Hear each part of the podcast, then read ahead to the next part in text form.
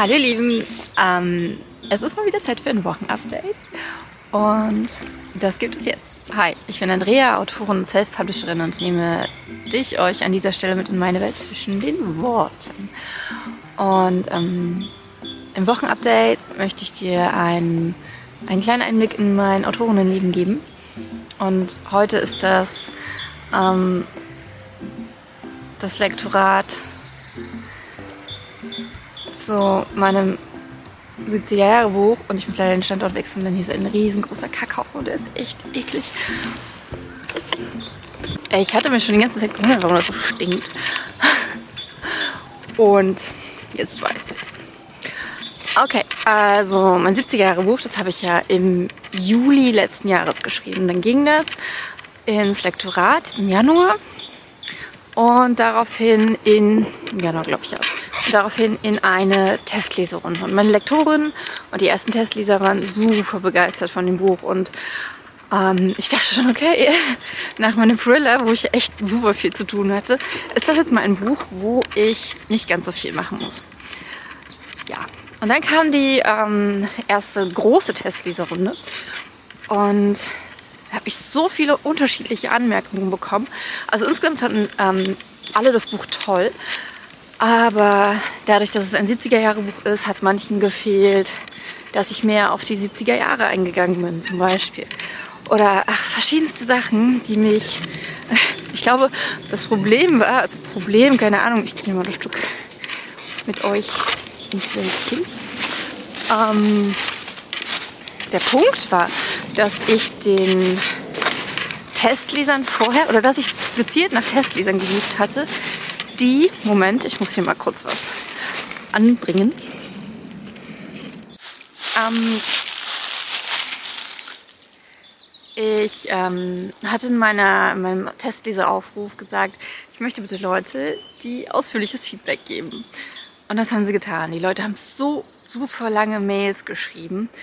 Und dafür bin ich total dankbar. Also ich bin super dankbar für die ganze Kritik. Sie verwirrt mich aber auch.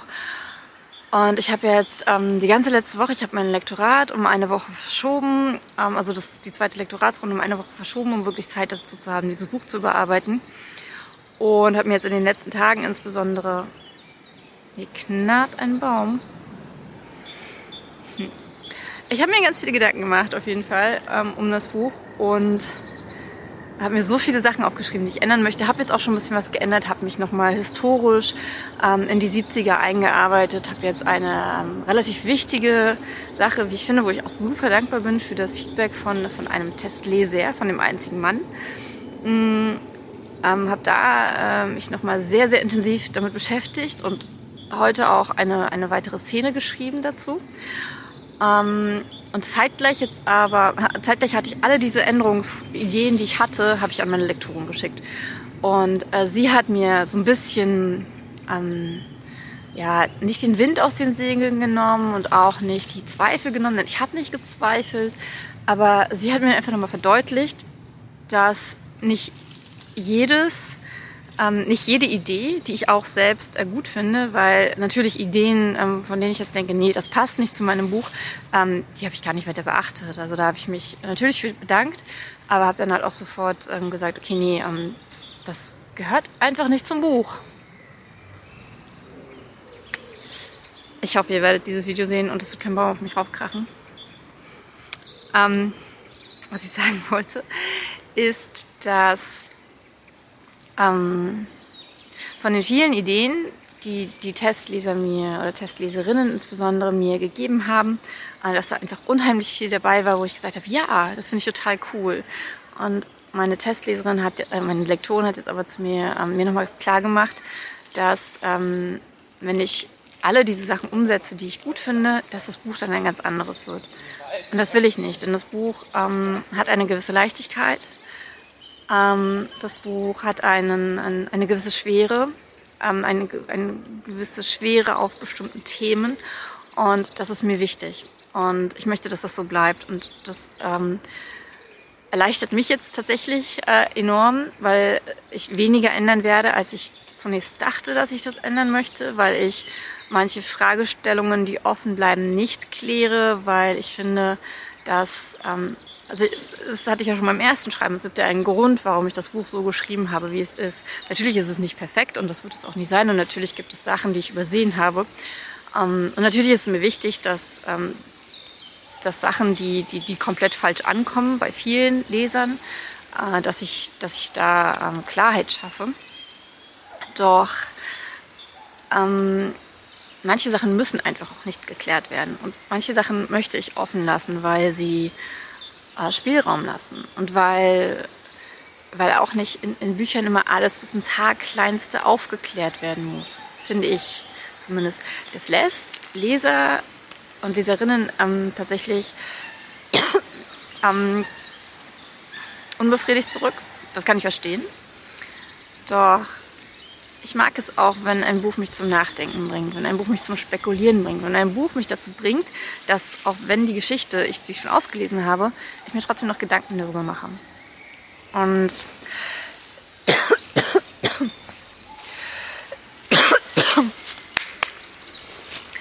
Und genau deswegen werde ich bestimmte Sachen nicht ändern, aber bestimmte Sachen dann doch wieder.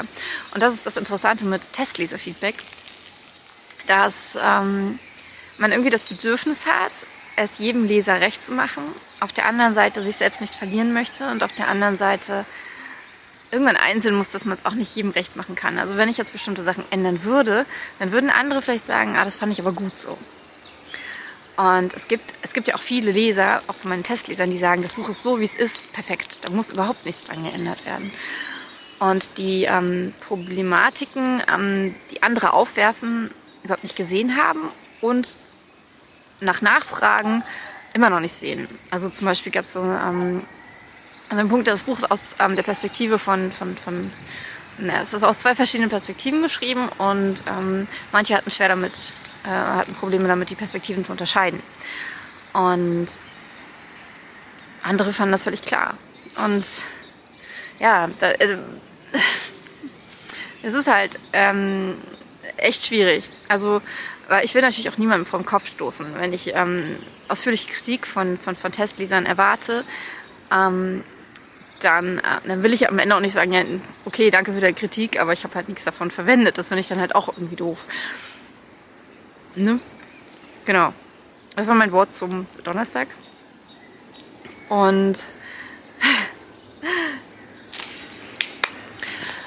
ja, das war mein Wort zum heutigen Tag. Und ähm, jetzt ist endlich wieder schön raus und ich hoffe, dass ich das jetzt hinkriege, ähm, das jetzt wieder jede Woche zu machen, denn es macht auch echt Spaß. Äh, an dieser Stelle möchte ich verweisen auf den ähm, Vlog von Sandy Mercier. Ähm, ich glaube, sie macht den täglich. Äh, da kriegt ihr auch super viel mit über das Autorinnenleben und ähm, Sandy ist sowieso toll. Von daher schaut mal bei ihr rein. Ich verlinke das in den Show Notes. Und jetzt wünsche ich euch einen wunderbaren Tag, Abend, Morgen, Nacht, wann auch immer ihr das seht. Und macht's gut. Auch Andrea.